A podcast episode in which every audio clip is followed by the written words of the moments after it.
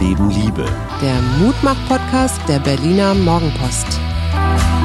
Ja, und da sind wir wieder mitten aus der zweiten Lockdown-Woche. Herzlich willkommen zu ein bisschen Mutmachen.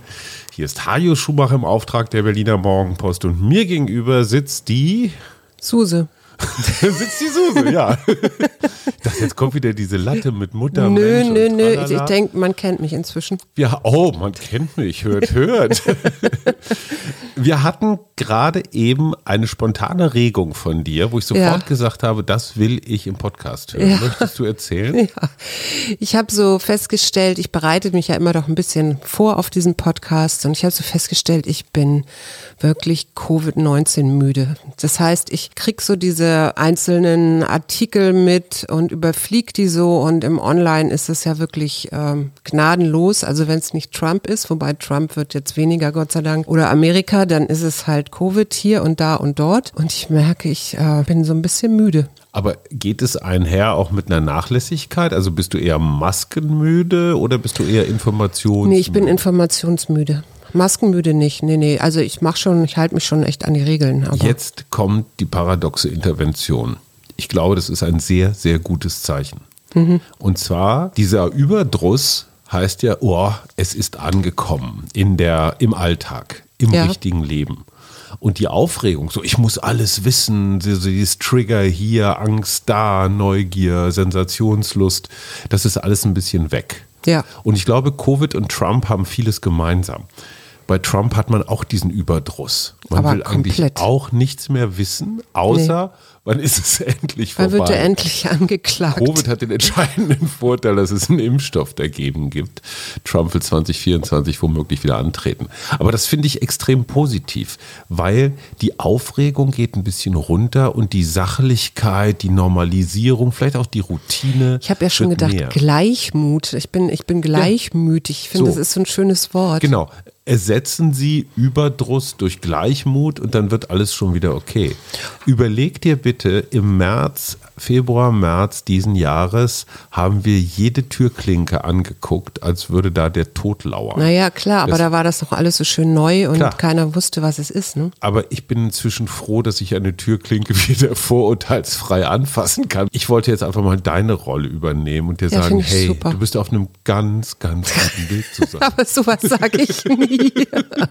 Aber ich fand übrigens interessant, wir waren ja gestern Abend zum Abendessen bei Freunden, dass da auch überhaupt, wir haben eigentlich gar nicht über Corona gesprochen, ne? Wir haben über alles mögliche andere gesprochen, aber nicht darüber, oder? Oder erinnerst du dich an Man irgendwas? muss einmal ganz kurz die Genese dieses Grünkohlessens erzählen. Die wunderbare Wiebke rief einfach so an und sagte, habt ihr nicht Bock, heute Abend vorbeizukommen?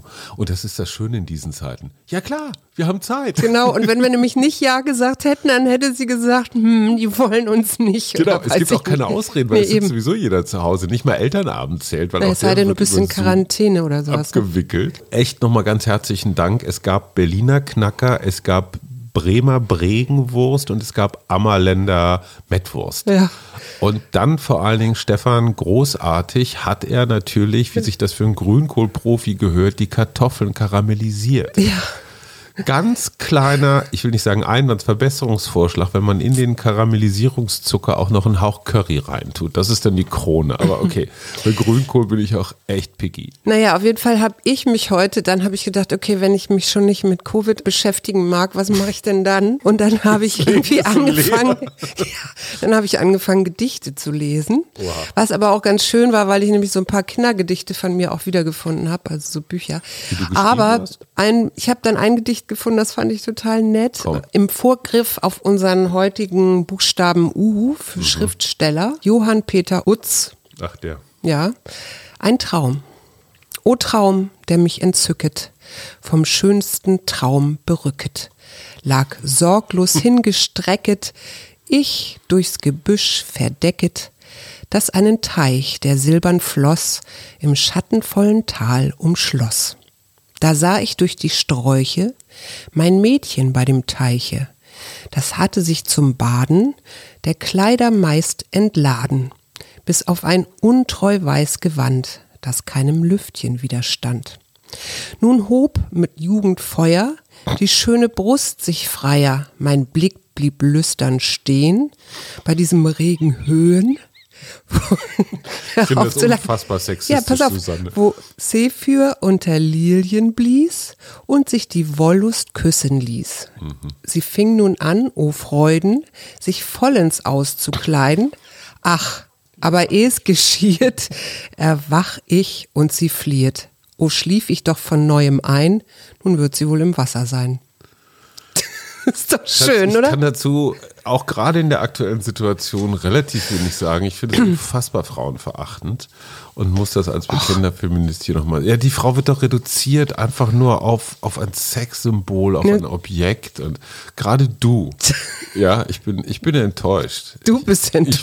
werde einen Shitstorm auf Twitter wegen dieses Gedichtes entfachen. Ich habe, weil wir gestern über die beiden äh, Biontech-Gründer geredet haben, Mhm. Die ja zwei sehr schöne deutsche Namen haben, nämlich Ugo und Özlem. Ja. Ähm, Imran Ayata, kennst du auch, Mhm. Inhaber einer Werbeagentur.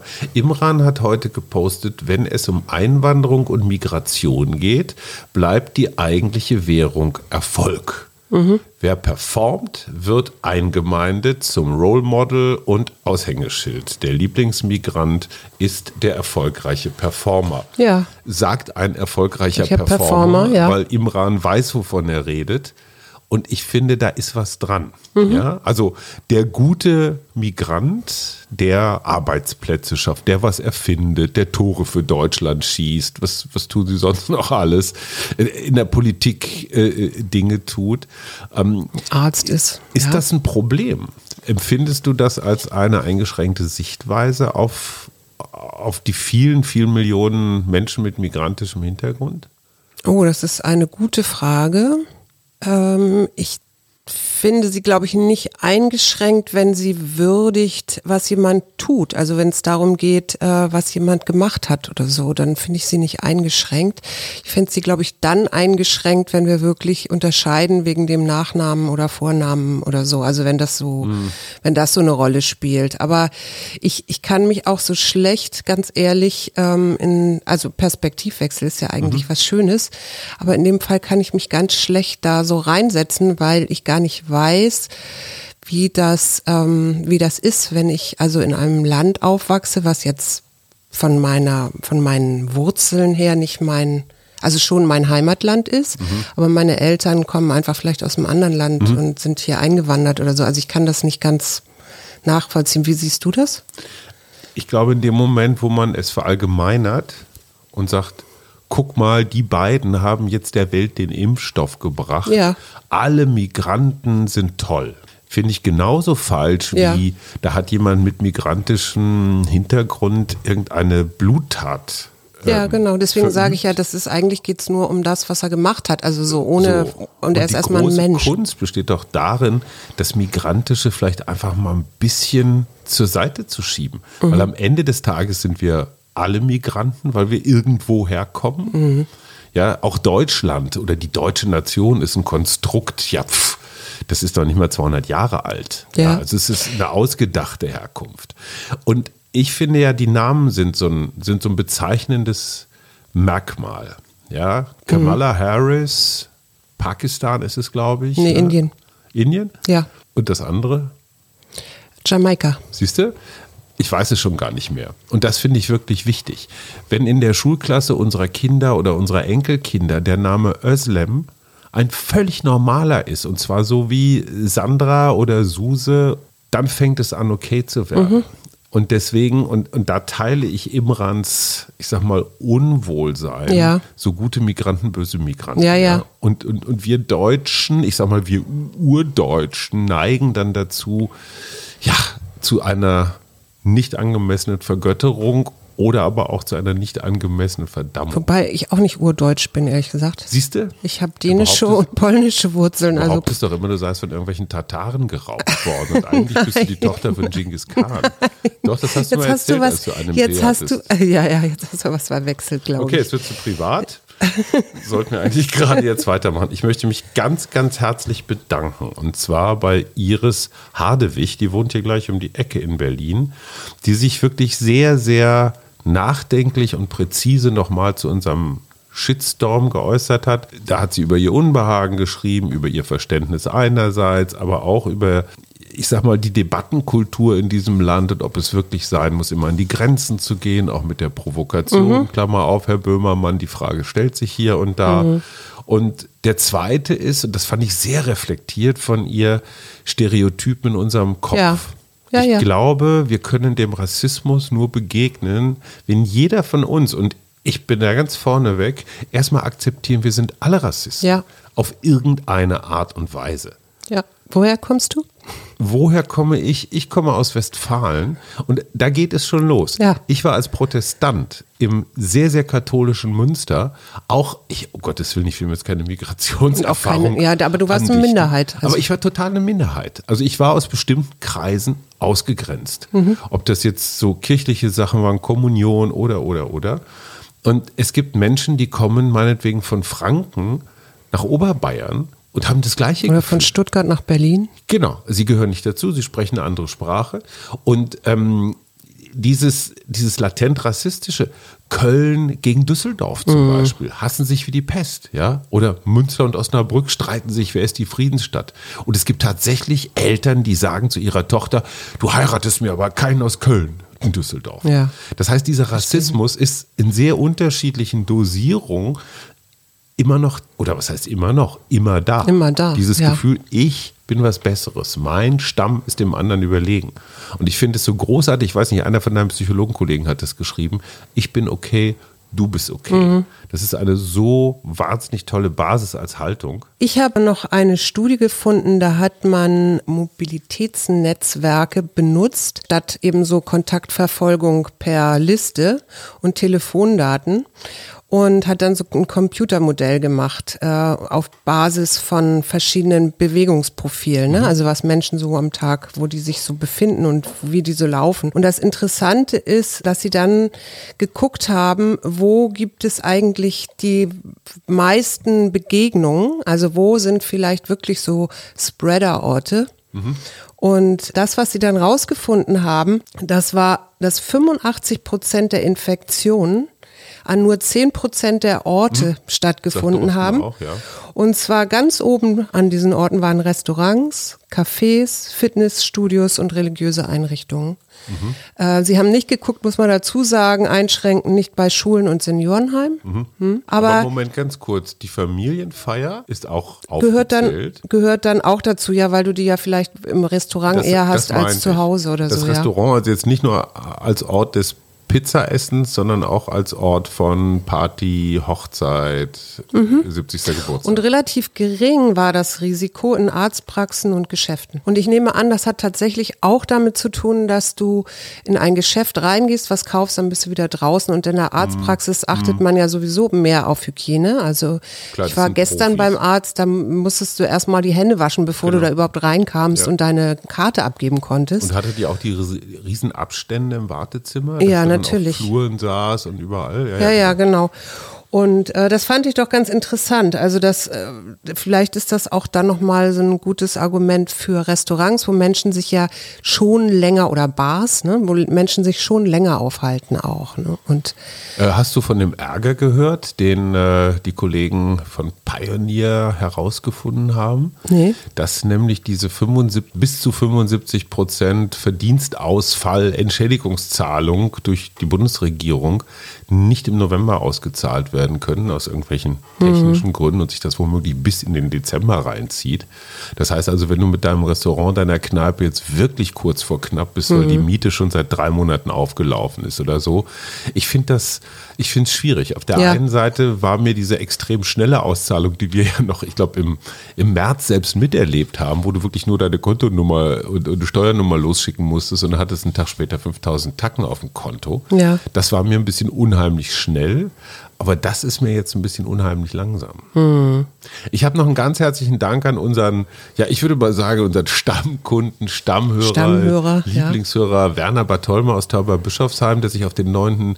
November nochmal konzentriert hat. Er ist aktiv im Verein Die Schulgedenkstätte, ehemalige Synagoge Wenkheim, 10 Kilometer von Tauberbischofsheim entfernt. Und er hat sich sehr dafür bedankt, dass wir den 9. November nochmal als Thema aufgegriffen haben mit den Stolpersteinen, dem erinnern und so weiter. Lieber Werner, Ganz herzlichen Glückwunsch auch zu deinem Sohn Martin, ähm, der sein erstes Kurzgeschichtenbuch veröffentlicht hat von Leidenschaften und Verlusten.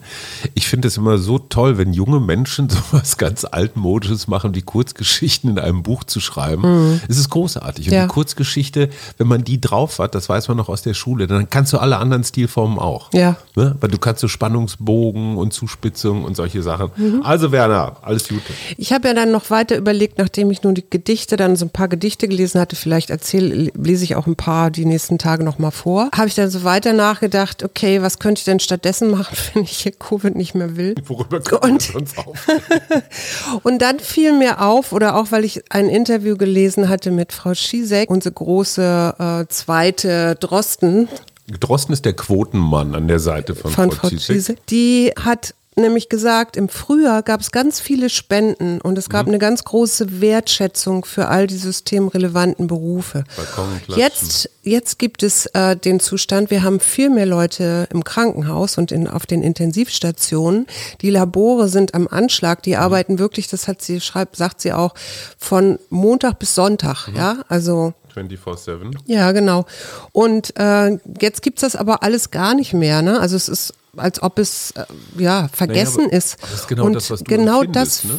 ja. Und ich finde, vielleicht sollten wir mal so rumdenken wieder. Was können wir tun, die wir nun darauf angewiesen sind, dass ein Labor herausfindet, dass wir negativ sind oder mhm. vielleicht auch das Krankenhaus, das uns betreut oder auch eben nicht, Gott sei Dank betreut. Äh, was können wir tun, um da wieder mehr in die Wertschätzung zu kommen und das nicht so als gegeben hinzunehmen, so von wegen, mir doch egal, was der da macht. Äh. Wir haben bei uns im Haus eine Frau wohnen, die die ganze Covid-Zeit über in der Charité gearbeitet hat. Ja. Und zwar durchaus auch im Kontakt mit, äh, mit der Corona-Abteilung bei allernächster Gelegenheit oder vielleicht schon heute Abend gehen wir einfach mal zu ihr hin. Und bringen dir mal eine Flasche Wein vorbei oder ein Blümchen ja. oder sowas. Ne? Genau. Ja, so, wenn das, jeder, wenn das jeder macht, Genau. Kann das ja auch mal gut sein.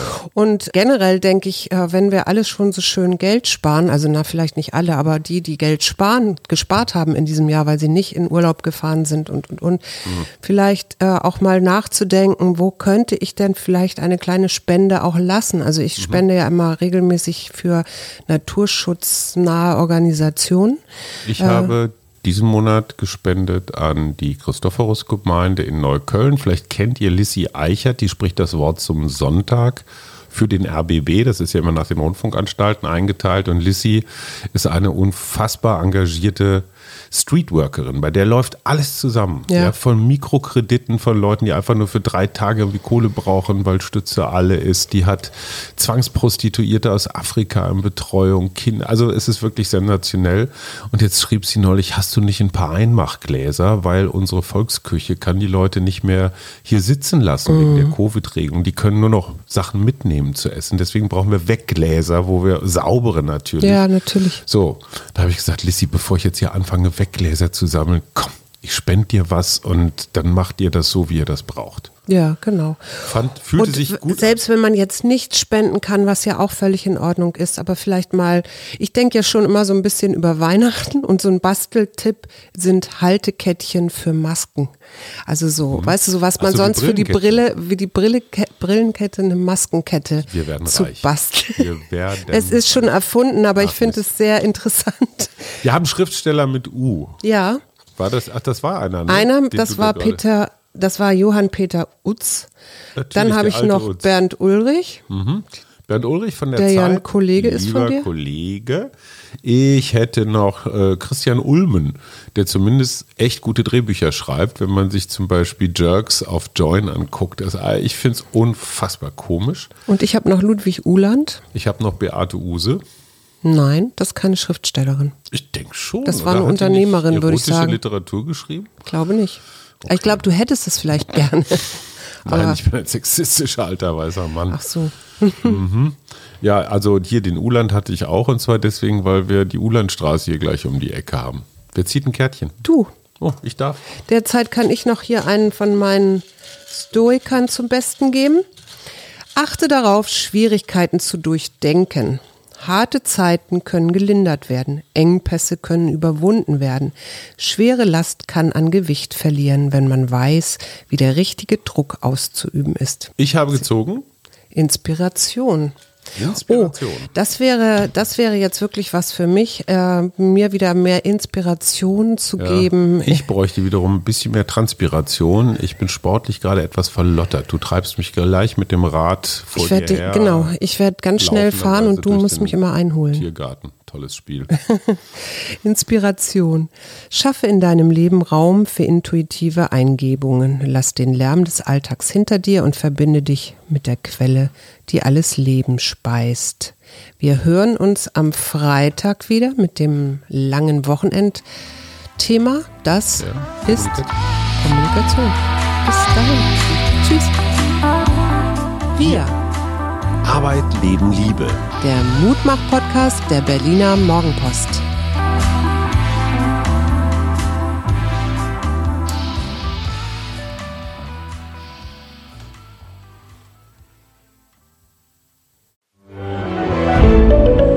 Ein Podcast von Funke.